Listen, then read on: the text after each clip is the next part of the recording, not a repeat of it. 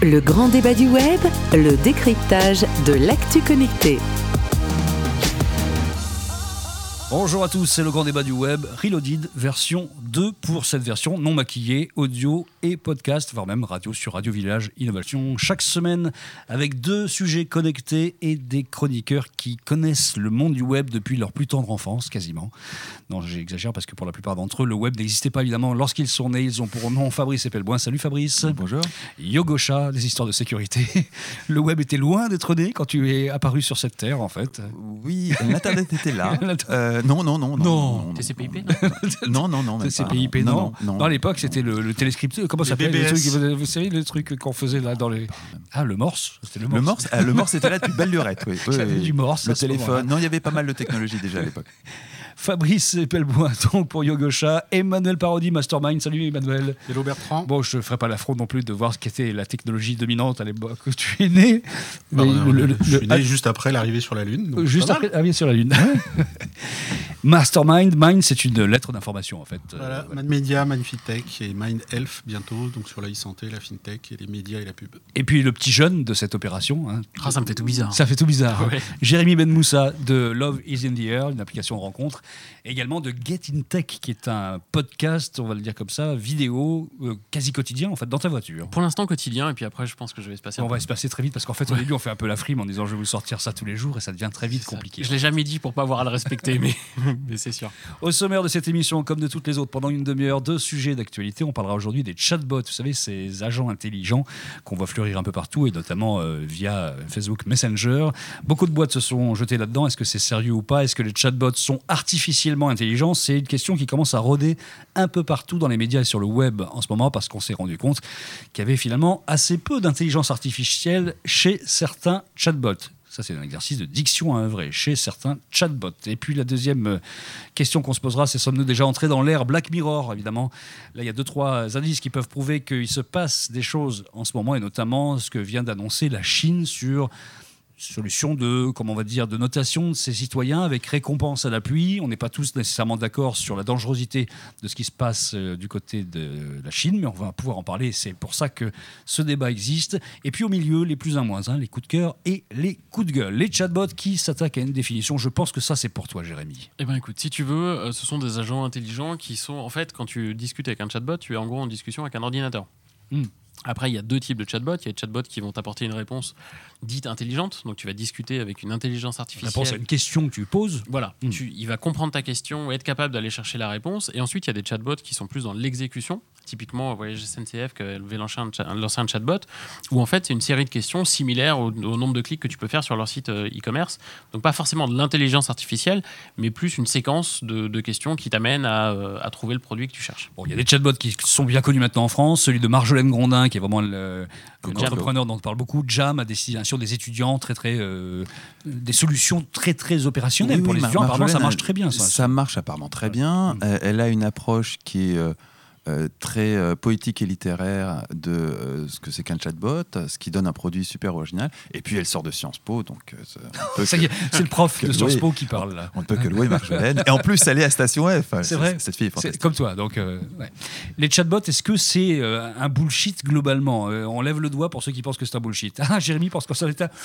Oula, ça va être chaud parce que Emmanuel aussi. Bon, je crois que c'est comme dans la fintech, il y a beaucoup de bullshit et puis il y a des trucs super intéressants et, et après euh, le, le temps fera le tri. Euh, mais évidemment, il y a beaucoup de bullshit dans les chatbots, mais c'est pas pour autant qu'il faut tout jeter à la poubelle. Parce qu'un chatbot, donc c'est la possibilité de s'adresser normalement en langage naturel, donc vocal, c'est quand même un petit peu mieux dans un chatbot. Pas nécessairement vocal. hein. Mais ça peut être bien quand même, c'est plus pratique souvent, même si après on peut taper aussi, on peut avoir un échange totalement écrit, mais qu'il y ait une compréhension en tout cas intelligente de ce qui est, de ce qui est fait, Mm. que le chatbot fasse ce qu'on appelle du machine reading, c'est-à-dire qu'il soit capable de prendre un texte, de le comprendre, de l'analyser vraiment, et puis après il va faire du machine learning, c'est-à-dire qu'il va apprendre à chaque fois de chacune des, des interactions qui vont se faire, et apparemment on en est très très loin, là, Jérémy. Non, mais en fait, le premier problème aujourd'hui, c'est qu'on associe justement trop les chatbots à l'intelligence artificielle. Aujourd'hui, les Ah, c'est censé en être au départ quand même. hein. Bah, C'était vendu comme ça. c'est vendu comme ça, Mais hein. justement, C'est été. juste le produit d'appel dès le départ, le chatbot c'est de l'intelligence artificielle. mais justement, ça l'est L'intelligence pas. artificielle, euh, c'est vraiment le buzzword à la con qu'on met absolument partout. Euh, En particulier, il n'y en a pas vraiment. Je sais pas quel journaliste a mis ça, mais j'aimais beaucoup. Il disait attention, intelligence artificielle avec un i et un a majuscule. c'est important Ouais. pour, pour faire buzzword. Non, mais ju- justement, il faut, faut bien se dire que l'intelligence artificielle n'est pas liée au chatbot. On a de l'intelligence artificielle dans un milliard de trucs autres que les chatbots, et tous les chatbots n'ont pas besoin pour, euh, pour fonctionner. Aujourd'hui, c'est un peu un. Justement, ça pourrit un peu le discours que tous ceux qui lancent un chatbot nous expliquent qu'il y a de l'IA dedans, et au final, pour une expérience qui est relativement décevante. c'est quoi un chatbot sans IA Mais bah, par exemple, celui de Voyage SNCF dont on parlait tout à l'heure, c'est pas de l'IA, c'est pas de l'intelligence artificielle. C'est celui de exactement. Google. hein. Tu poses une question. euh, C'est ça, tu si poses une question, tu as une réponse. Ce C'est pas ce qu'on appelle de l'intelligence artificielle. C'est une suite d'actions logiques, mais c'est pas une- de l'intelligence artificielle. Par contre, si je te dis, je veux aller à Montpellier pour le, pour le, le prix le moins cher, et là, qui comprennent ce que je dis, qui fassent la recherche tout seul et qui remplissent les 15 étapes que j'aurais dû remplir manuellement, ça, d'accord, c'est de l'intelligence artificielle. Mais le fait de cliquer sur Montpellier, puis de cliquer sur le prix le moins cher, puis de cliquer sur mon, endroit de départ et ainsi de suite, ça, c'est pas de l'intelligence artificielle, c'est juste ce qu'on appelle de l'UX. C'est juste bien penser une requête, mais rien de plus que ça. Et aujourd'hui, c'est très décevant d'avoir tout un tas de chatbots qui sont lancés en nous disant que c'est de l'intelligence artificielle, alors qu'en réalité, ça l'est pas du tout. C'est juste un service qui est proposé. 70% des requêtes soumises au chatbot, ça c'est issu d'un article dans les échos euh, sur l'application Facebook Messenger, donc les chatbots, 70% des requêtes restent sans réponse. Autant dire qu'il y a une forme de, de fiasco. Et dans les 30% qui restent, très souvent, ce sont des questions qui ont été prévues à l'avance parce que les chatbots sont de plus en plus souvent, on s'en aperçoit aujourd'hui, des scénarisations totales de, de situations. Dès que tout a été prévu en amont, les questions possibles, les réponses avec. Et ça demande un travail de titan pour, euh, d'ailleurs. hein. Remplacer un call center. Ouais. Objectivement, euh, appelle le call center de Free et demande-leur la recette de la blanquette de veau, tu vas être surpris. C'est du même ordre. C'est- juste les call centers qu'on avait ou les call centers automatiques. Au oui, lieu de taper oui, un oui. ou taper deux, on Très pose une question en fait. hein. C'est très exactement la même chose, puisqu'en fait, euh, on a scripté les call centers, ils Mmh. suivent tous des questions-réponses qui correspondent à un arbre de décision, et le ch- les chatbots, en tout cas ceux auxquels le grand public est, euh, est- soumis, euh, sont basés sur la même Donc c'est la même chose. On est, dans, on est Ah, simplement dans le cycle de, de- de déception. Parce qu'on a survendu ce truc, en soi, c'était pas, pas une mauvaise idée, mais effectivement, on a associé à l'IA et, on a survendu, et tout ça a été financé par des subventions, etc. Et maintenant, on est en train de passer euh, au terme IA pour refaire la même chose. Ce qui est dommage, c'est que ça cache euh, des choses qui pouvaient euh, potentiellement être, euh, être bien. Le, chatbot, c'est quoi? C'était finalement, c'est plus marketing qu'autre chose. C'était de dire, on s'apercevait que l'audience, donc l'endroit où se concentrait l'attention des gens sur le téléphone et sur les systèmes de chat et de discussion. Et donc, il y avait cette idée que si on arrive à mettre de l'intelligence et du service à l'endroit où les gens passent du temps en On termes de pouvoir temps leur vendre des d'utilisation, eh ben, on va pouvoir se passer du web, en tout cas, euh, on, on va pouvoir créer du, du- du- du lien, etc., et du service à l'intérieur des, des systèmes de chat. C'était ça, en fait. Donc, c'est plus marketing que, que, que technologique, quelque part. Sauf que déjà, il faut que la personne qui est en train d'utiliser un système de chat, un messenger, elle sache qu'il y a des chatbots. Donc, en fait, ça posait un problème de distribution. Maintenant, on, on est dans la phase de déception, mais moi, je, je- par exemple, on a posé la question à des, à des banquiers, etc., parce que toutes les banques ont fait leur chatbot, ça fait partie des trucs de fintech euh, classiques. Et ces chatbots qui sont là pour répondre à vos questions, alors finalement, de manière très classique, c'est exactement ce que disait, euh, enfin, ce qu'on disait à, l'instant, ils sont dans les applis des banques. Mais ce que nous ont dit les banquiers, enfin, sur MindFintech, il n'est pas question, il n'est pas question de les mettre sur des messengers indépendants. Pourquoi il n'est pas question d'avoir un chatbot qui réponde à des questions financières ou ne serait-ce que où en est mon compte en banque, etc., sur une appli tierce pour des raisons de sécurité.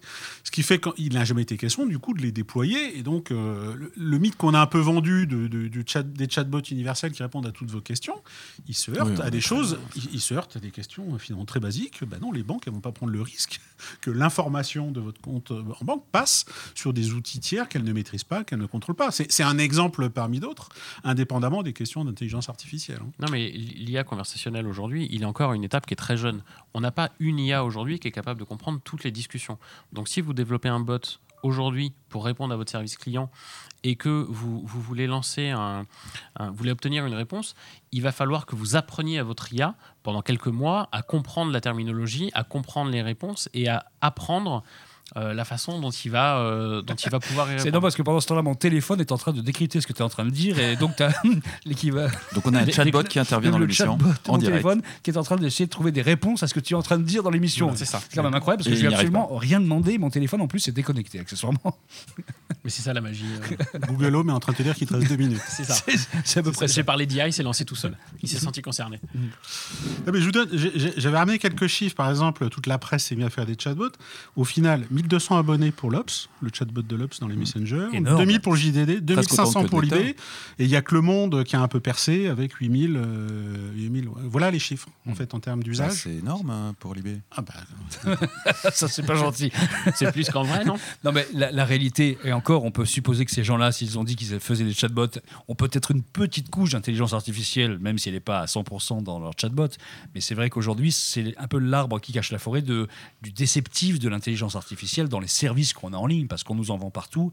Pour regarder des centaines de startups pitchées, il n'y en a pas une qui aujourd'hui ne nous vend pas une couche d'intelligence artificielle, voire même un chatbot. Alors, en Il général, faut c'est- savoir que ça peut se plugger assez facilement. à la fin hein. du, pitch. c'est- voilà. c'est- C'est pas fondamentalement Il y a des API qui affreusement existent aujourd'hui très simples. de- Voilà, ouais, ouais, une ouais. API hop, t'as de Ouais. l'intelligence artificielle dans ton produit. C'est- C'est youpla boum. Oui, mais c'est voilà, mais le problème C'est- de savoir les gérer. C'est comme dire Ça que- te rajoute une slide dans ta slide. Est-ce que, deck, est-ce que ça euh, n'a pas remplacé le big data que tout le monde faisait il y a trois ans? Exactement. Ah, Parce voilà. qu'aujourd'hui, est-ce que tu peux aller voir des AI investisseurs is sans the leur new- dire que fait, new big data. AI is the new big data. Je pense qu'on on va tous faire des t-shirts avec ça. En fait, c'est pas mal ça, non? Mais c'est sûrement, ça existe sûrement déjà, je pense.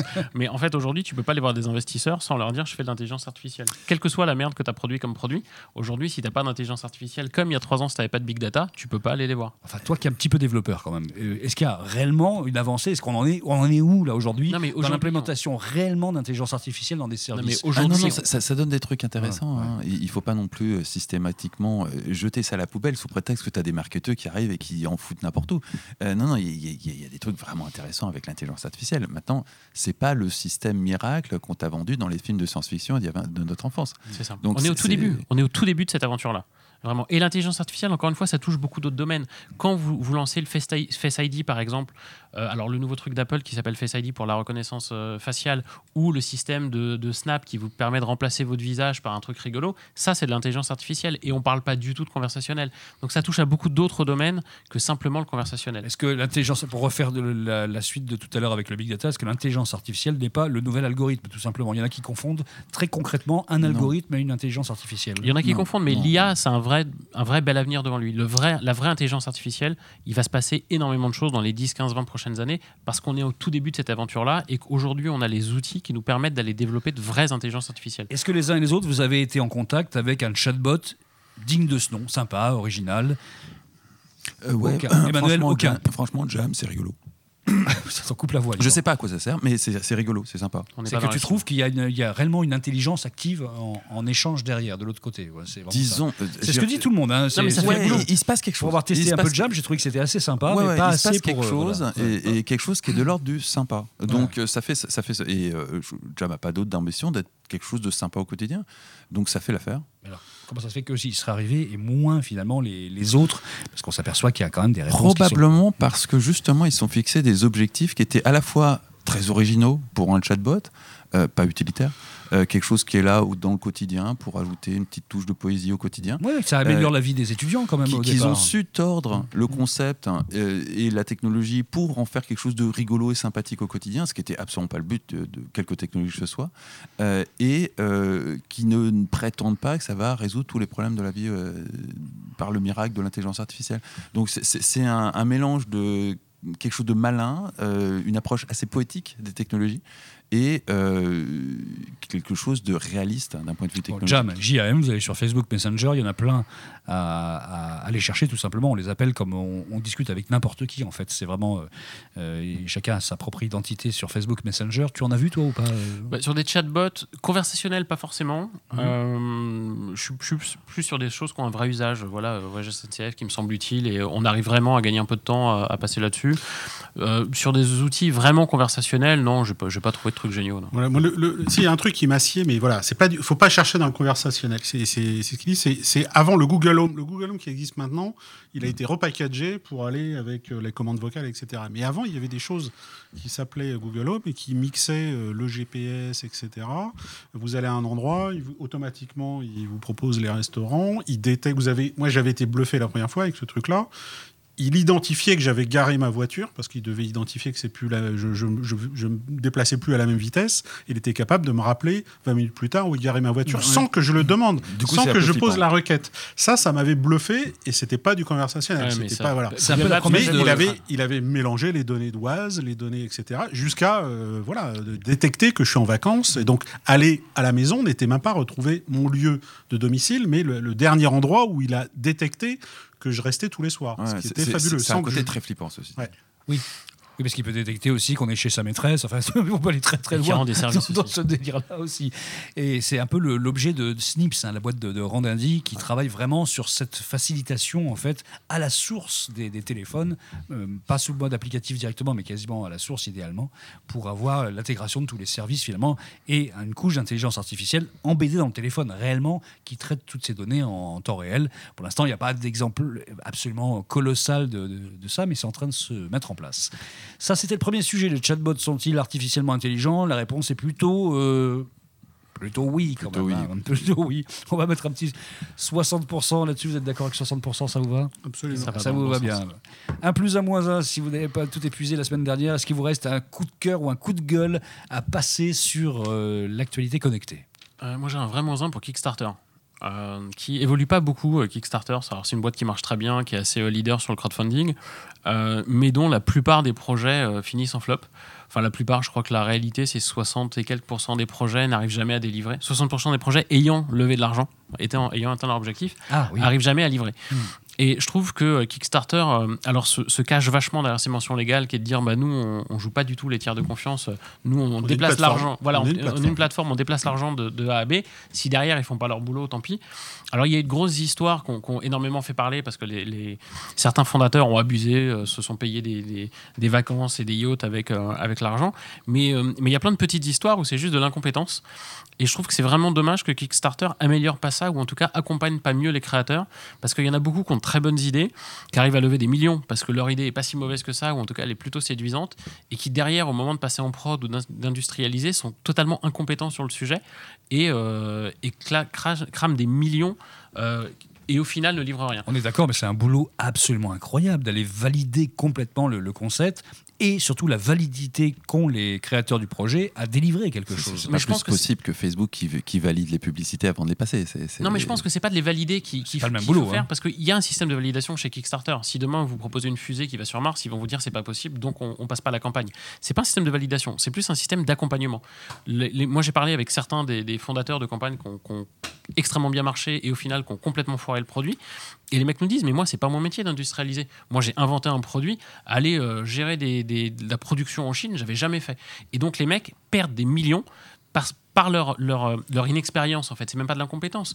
C'est parce qu'ils ont jamais été, été capables de faire ça. Je pense que Kickstarter en voit tellement euh, et gagne tellement d'argent avec ça, euh, ça serait plutôt pertinent d'avoir un petit accompagnement. Voire même une structure mutualisée qui prendrait une partie de Ouais, chaque. éventuellement. euh, chaque Ça s'appelle rentrer dans le capital, ça s'appelle voilà.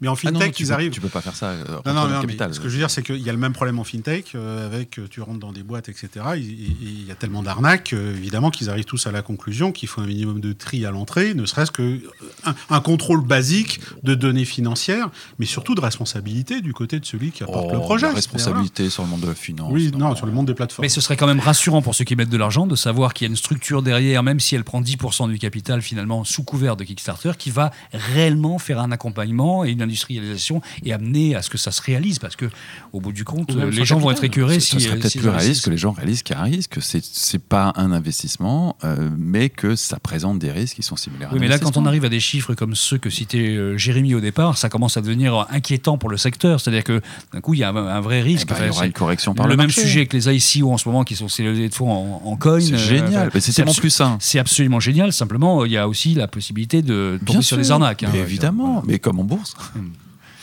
Que, comme en bourse. C'était mon plus, hein, les ICO. Euh, les, les, les, les ICO euh, qui sont, alors, pour extrêmement simplifier, des levées de fonds sous forme de euh, cryptocurrency, euh, telles que le Bitcoin, mais pas que. Euh, Oui, parce qu'on crée sa propre monnaie. on C'est très compliqué. C'est compliqué. Donc on, on- on va simplifier à l'arrache en disant que c'est comme une Qui a de une valeur d'usage de service ou de produit, en fait, très concrètement. Voilà. Et euh, très concrètement, ça a levé plus que les financiers sur le marché de l'innovation euh, au trimestre dernier, ce Mm. qui est juste fantastique et ce qui n'a pas l'air de trop inquiéter les financiers. Certains commencent à réaliser qu'il y a peut-être un petit problème. Après, c'est le Far West. C'est c'est- un Far West à côté desquels. La Russie est en train d'interdire. Si, si, Non, non, non, la, la Chine n'a pas interdit, la, la Chine n'a pas interdit. Il y a eu par- beaucoup de, de rumeurs qui ont d'ailleurs profité de façon spectaculaire au cours du Bitcoin. Sur la Russie. Mais, sur la Russie, c'est- euh, mais non, pour l'instant, il n'y a pas d'interdiction. Et quand bien même, on voit mal comment euh, ça pourrait réellement être interdit. Euh, mais ça donne un Far West à côté duquel le- le- les marchés financiers sont régulés à la soviétique. Euh, et euh, ça ouvre des perspectives qui sont assez enthousiasmantes, tout en, en précisant qu'il y a énormément de n'importe quoi dans ce. À l'origine, il s'agissait de créer une monnaie virtuelle sans rentrer dans les détails qui soit sur le principe blockchain ou Bitcoin, par exemple, et qui permette d'avoir une valeur d'usage ou de service. C'est-à-dire que quelqu'un qui est déjà dans un process Bitcoin ou blockchain dans son service va dire je vends euh, une partie de mon service, vous, vous allez pouvoir en avoir l'usage et vous achetez ça. Et derrière, vous allez pouvoir revendre euh, finalement ce, ce service-là à d'autres et gagner de l'argent passage. Le problème, c'est qu'aujourd'hui, en fait, c'est pas des usages ou des services qui sont mis en face, c'est simplement de la levée de fonds déguisée dans une grande majorité des cas, selon les dernières Oui, études oui, qui fait. que finalement les régulateurs financiers sont en train de se dire il s'agit simplement de levée de fonds, il s'agit Oui, c'est la levée de de fonds la levée de fonds qui n'est pas assumée totalement et on va taxer ça comme on taxe le reste et vérifier ça et comme on vérifie le reste. C'est là que ça va devenir C'est là ça voilà. Et là, ça va. Là, là- là, on va commencer à sérieusement Parce que quand on fait une IPO, c'est-à-dire une introduction en bourse, on rentre vraiment dans quelque chose qui est important. Il faut faire vraiment euh, un acte de. Ah oui, je vous le confirme, c'est- lourd. C'est très très lourd, alors que les ICO, ça se fait en deux secondes. Donc euh, aujourd'hui, on est dans une zone floue qui va, à mon avis, très vite. Enfin, une se- ICO sérieuse, c'est pas deux secondes. hein. C'est- un vrai boulot. Ouais. C'est très complexe. Mais c'est vrai qu'il y en a eu qui étaient mais, du grand n'importe quoi. Après, le Far West et la finance, ça a toujours eu de pair. Ce qui, ce qui- moi, les, les réactions que j'ai vues des, des grands acteurs de la finance euh, étaient surtout de l'ordre de Ah non, mais on, on va perdre notre monopole. Donc, Mm. ça serait bien qu'on soit à nouveau les intermédiaires pour ce genre de, de- de- de transactions financières. Et effectivement, ils sont en train de réaliser que euh, le principe de ces crypto-monnaies, c'est de se passer d'eux. De Euh, l'État. de l'État et des banques. Euh, qui ne- ah, ah, on peut confondre les deux, hein. Euh, mais malgré tout, la logique de tout ça, c'est de se passer des C'est le intermédiaires. principe donc de la banques. décentralisation qui est l'objet même de la blockchain, en fait, tout simplement, qui est de euh, casser un petit peu ces, ces ressorts-là. Un plus un ou un moins un, Emmanuel ou pas? Oui, alors plus, mod- plus modestement, moi j'avais un, média, il y a beaucoup de projets médias là, indépendants qui se créent. Alors c'est marrant parce qu'ils sont tous payants, hein. plus personne ne lance un média euh, gratuit Ah, ils ont sur la fini par comprendre après C'est- 20 ans de catastrophe. Voilà, c'est ça. Et il y en a un dont bon, on en parle un petit peu, AOC, qui est, euh, qui est fait par un ancien de l'IB. Euh, c'est Analyse Opinion Critique, c'est un projet très littéraire, mais c'est pas ce point-là qui m'intéresse, c'est que dans le montage, euh, ça on en a un peu parlé, mais d'un point de vue marketing, en fait, les gens qui collaborent rentrent dans le capital. Et en fait, c'est un montage. c'est pas révolutionnaire, mais en tout cas, dans le monde des médias, il y a un petit truc un petit peu original, c'est-à-dire que les- enfin, ceux qui veulent contribuer, ils peuvent être payés, et, euh, ou rentrer dans le capital et participer au marketing du truc, etc. Ce qui permet finalement de ne pas avoir besoin d'autant de capitaux pour, euh, pour, pour lancer l'affaire. C'est classique, mais il n'y a pas tant de nouveautés que ça dans le montage des médias. Donc on se contente du classique en fait. Mais c'est bien pensé quand même. Non, mais sur le fond, sur le fond, c'est classique. Mais sur la forme, le, le canard, montage, euh, fonctionne, fonctionne comme ça. canard enchaîné. Hmm. Euh, canard enchaîné. Avec tu rentres dans le cap- actionnaires, tu oui, mais tu signes un papier comme quoi tu cèdes euh, tes actions le jour où tu pars. comme chez et- Ernst Young ou Deloitte. hein. Non, alors je pense que quand tu laisses ta feuille non signée et que c'est signé par le, le, le- le patron, non, tu signes une feuille pardon, qui est pré-signée où il n'y a pas de date. Allez, si j'ai bien compris. Assez d'exemples. Vous écoutez le grand débat du web version radio ou podcast, ça dure 30 minutes et comme on a peur de rien, on va vous faire en moins de 7 minutes. Sommes-nous déjà entrés dans l'ère Black Mirror? Un petit sujet comme ça, très très rapide. minutes. Qui d'entre vous a vu le premier épisode de la troisième saison de Black Mirror intitulé Chute libre avec toutes ces personnes à leur téléphone qui notent chacune de- de- des interactions, chacune des interactions, ce qui fait que chacun a une note officielle de son interaction sociale globale. Qui a vu ce- cet épisode-là? Jérémy ne l'a pas vu. Tu l'as vu? Oui, je l'ai vu en- euh, qui, a vraiment été l'épisode qui a fait le plus de- parler dans Black Mirror en fait parce qu'il est extrêmement flippant sur l'utilisation aujourd'hui du, du téléphone comme ça euh, pour, pour noter les uns les autres. Mm, on n'est quand même pas tout à fait à ce stade, mais on, on est plus dans une logique de verticalité sur la notation. C'est-à-dire qu'on on a des entreprises et des États qui notent des citoyens ou des sujets, euh, et on a une petite couche d'horizontalité au niveau de- entre citoyens et fournisseurs de services. Mm. Typiquement, on note son Uber. Euh, on n'en est pas, Dieu merci, encore au stade où Les je citoyens note se notent entre eux en l'interaction avec Jérémy euh, euh, quand je l'ai rencontré aujourd'hui. Mais c'est pas totalement délirant. Il suffirait de trouver une application qui rende ça ludique pour que un bon nombre de couillons se précipitent dessus. Est-ce que tu as vu ça, toi, Emmanuel, le, ce- ce- Absolument. cet épisode Ouais. Alors là, si on en parle, c'est parce qu'il y a un projet en Chine qui ressemble Absolument. Ah non, drôlement non, à non, ça. Je, je me pose en faux. Bah, attends, en on va, on va déjà dire ce que c'est que ce projet en Chine. Social Credit System, qui serait lancé en 2020, c'est conditionnel. Il s'agirait en fait euh, d'avoir une association de services, qui sont des services qu'on a sur tous les téléphones chinois, WeChat, Alibaba et d'autres, qui analyseraient cinq critères, parmi lesquels les modes relationnels. Qu'est-ce que ça veut dire? On n'en sait pas plus que ça. Les comportements, la fiabilité, est-ce qu'on peut avoir confiance dans telle personne quand il signe un contrat, par exemple? Et puis les caractéristiques personnelles. Alors là, plus flou, ça n'existe pas. Les mieux notés pourront avoir des services accélérés de check-in d'hôtel, par exemple, mais aussi les prêts d'argent, des visas accélérés pour aller faire un tour à Hong Kong ou ailleurs, et d'autres solutions. En tout cas, il y aurait une forme de notation globale des, des citoyens qui serait mise en place comme ça. Et tu vas me dire, elle existe déjà et c'est pas si grave que ça, c'est ça? Ah, je dis pas que c'est pas si grave que ça. Ça fait, tu m'accorderas d'avoir hurlé contre ce genre d'approche et la, big brotherisation des sociétés depuis belle lurette. Euh, c'est c'est pas que c'est pas si grave, c'est que c'est déjà en place. Juste l'innovation euh, chinoise, c'est de rendre ça transparent et de l'assumer. Mais on, est quand même dans une ère où on commence à assumer les choses, que ce soit dans le monde occidental, dans les démocraties ou dans les dictatures. On, commence à assumer les choses petit à petit. On a laissé tomber les droits de l'homme, on, a légalisé le contrôle au faciès. Tout ça, c'était déjà le cas. hein. On n'a pas attendu d'officiellement laisser tomber les droits de l'homme pour euh, ne pas les appliquer. On n'a pas attendu que le contrôle au faciès soit légal pour le faire. Mais on assume maintenant. Donc, est-ce que c'est un progrès? C'est beaucoup dire. On va vers un peu plus d'honnêteté. Bon, ça reste vertical, ceci dit. hein. Ce sont des services, des grands Ça services. C'est l'État qui contrôle pour l'instant. C'est pas Monsieur Tout le Monde qui se Ça contrôle. reste vertical. La notation horizontale se traduit plus, euh, en tout cas dans les sociétés occidentales, par une espèce de pression sociale qui fait que typiquement, on ne va pas dire quelque chose parce qu'il y a une forme de pression de nos pères à ne pas le dire. Jérémy, est-ce que tu serais prêt à noter tes comparses euh, Nous, par exemple, nous trois. Non, cette émission Alors- était nulle parce qu'ils étaient vraiment mauvais. Moi, très honnêtement, je suis, je, suis, je suis vraiment pas fan de ça et ça me pose un vrai problème déontologique. C'est-à-dire que j'ai- j'ai un vrai problème déontologique à me dire je vais, je vais me porter comme juge sur, sur, sur ceux d'à côté. Alors, ça m'empêche pas de donner mon avis, euh, mais de là à porter une note, à savoir que ça a une incidence réelle sur, sur autre chose que juste euh, se dire ce qu'on pense mutuellement les uns des autres, euh, là, ça ça me pose un vrai problème déontologique. Après, moi, ce qui m'amuse sur la partie chinoise et ce que j'ai pu lire, c'est que pour l'instant, c'est volontaire, c'est-à-dire qu'il faut s'inscrire volontairement et qu'il a suffi de leur dire bon, on vous file des, des coupons Alibaba pour que les mecs aillent s'inscrire. Donc, quand même, il en faut, faut pas beaucoup pour se dire finalement euh, je veux- je- que la masse, entre Ah, guillemets, aille participer volontairement à ce genre de système. Personnellement, ça me dérange quand même profondément. Et, euh, et je pense qu'un coupon, euh, un coupon, ça, ne résoudrait pas mon problème. Voilà, je pense qu'il y, a des- il y a des problèmes déontologiques. Comme il y a, en fait, les avancées en ce moment nous posent énormément de problèmes déontologiques et Ah j'ai bon l'impression qu'on les zappe complètement.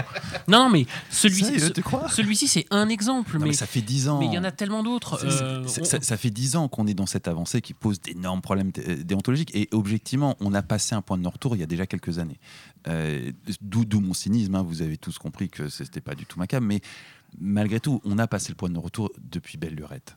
Donc aujourd'hui, il faudrait peut-être essayer de réfléchir toi, c'est à quelle simplement attitude tout d'un coup un État et des services qui sortent du bois en disant on va faire ça. Oui. Eux, ils le font parce qu'en Chine, c'est mais encore autorisé sont de, notés de en le Chine dire. comme ailleurs depuis belle Mais lurette. de, de toute façon, on est tous notés. Bien euh, sûr. Et on sait aussi que les aujourd'hui, nos data, nos téléphones servent pour. euh, Mais t'es noté aussi bien par des qui- qui entreprises que par des si États, que par des pas, institutions. Et- il y a une porosité extrême entre Mm. ces, ces- ces organisations. Rapidement, un mot d'Emmanuel sur ce sujet-là. Rapidement. Rapidement, non. Mais qu'est-ce qui m'intéresse, ce qui, m'intéresse dans le cas dans le cas chinois, c'est que jusqu'à présent, on disait ces pays, ils vont s'ouvrir, ils vont se démocratiser. Alors que c'est nous qui nous sommes transformés en ils, ils sont en train d'adopter le système capitaliste et le système capitaliste a besoin d'une circulation de l'information. Sauf que dans ce schéma-là, il était implicite que la circulation de l'information passait par les médias. Et c'est parce que les médias sont indissociables du capitalisme que une dictature deviendra forcément une démocratie euh, à partir ben du moment elles sont- et, et il me semble, et je commence à avoir un gros doute, c'est- bien. le, le système chinois est justement finalement peut-être en train d'expérimenter l'idée que l'information peut circuler sans passer par les médias. Et cette notion d'information, c'est pas un journal d'opinion évidemment, c'est de l'information au sens économique du terme. C'est-à-dire si une entreprise ne peut pas euh, frauder indéfiniment parce qu'il y aura forcément un média qui s'intéresse à elle, dans ce schéma-là, c'est la, la fraude ou l'information passerait par la big data et les réseaux sociaux, etc. 10 secondes pour Et ça, conclure. ça voudrait dire que est-ce qu'on ne peut pas se passer de devenir démocratie tout en ayant un système capitaliste qui fonctionne? Oh, ça c'était bien. Alors moi j'ai bien aimé 5 bien la secondes. Non, très très bien, là, bravo. Manuel, euh, chapeau. Merci également à Fabrice et à Jérémy d'avoir participé à ce numéro 2 du grand débat du web version radio et podcast. À la semaine prochaine. Salut.